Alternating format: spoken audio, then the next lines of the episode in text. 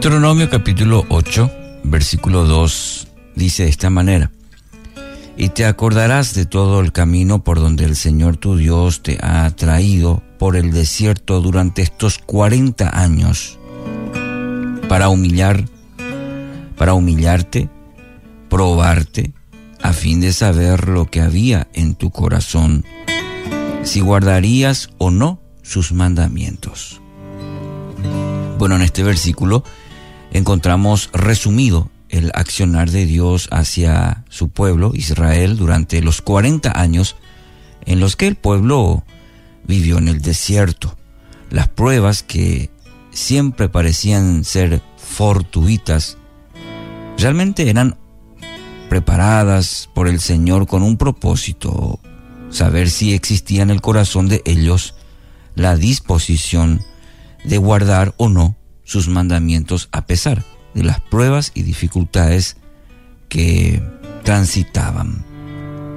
Ahora, si lo comparamos esto con el Salmo 139, los versículos 1 al 4, el salmista dice, declara, Oh Señor, tú me has escudriñado y conocido, tú conoces mi sentarme y mi levantarme, desde lejos comprendes mis pensamientos, tú escudriñas mi senda y mi descanso, y conoces bien todos mis caminos.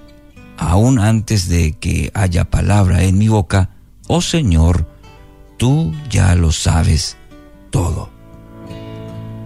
Bueno, dado, dado el extraordinario nivel de conocimiento que Dios posee acerca de quiénes somos, entonces nos da la pauta, nos queda claro que Él realmente no requiere una prueba para descubrir qué es lo que hay en nuestro corazón.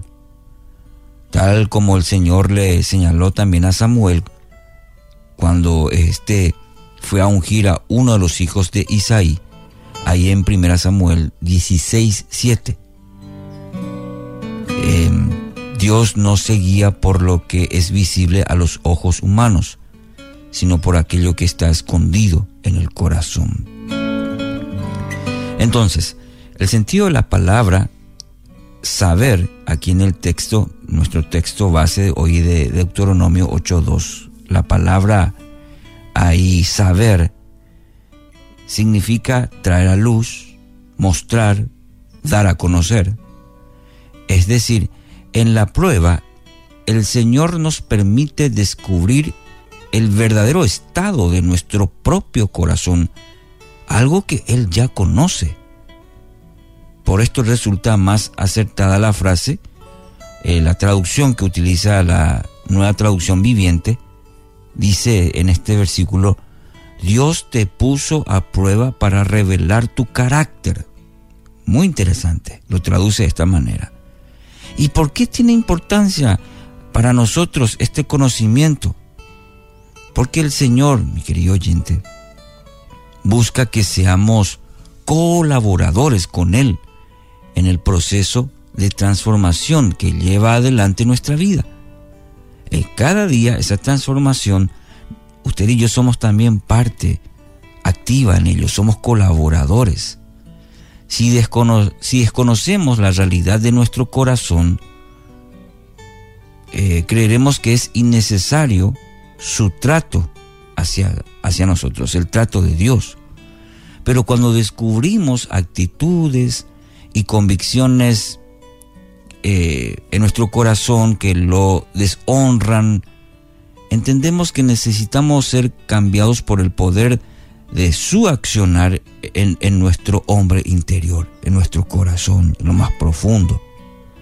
Cuando Él comienza ese proceso de transformación, ofrecemos menos resistencia a ese trato de Dios. Y ahí es en donde colaboramos.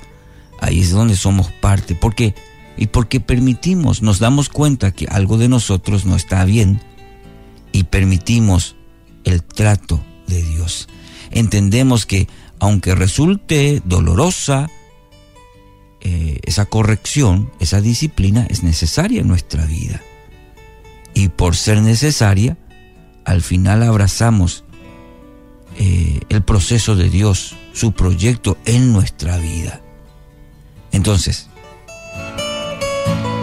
cuando te encuentres en medio de una intensa prueba, considérala como tu mejor oportunidad de conocerte a ti mismo, lo que hay en tu corazón, en lo profundo de tu corazón, porque Dios ya sabe.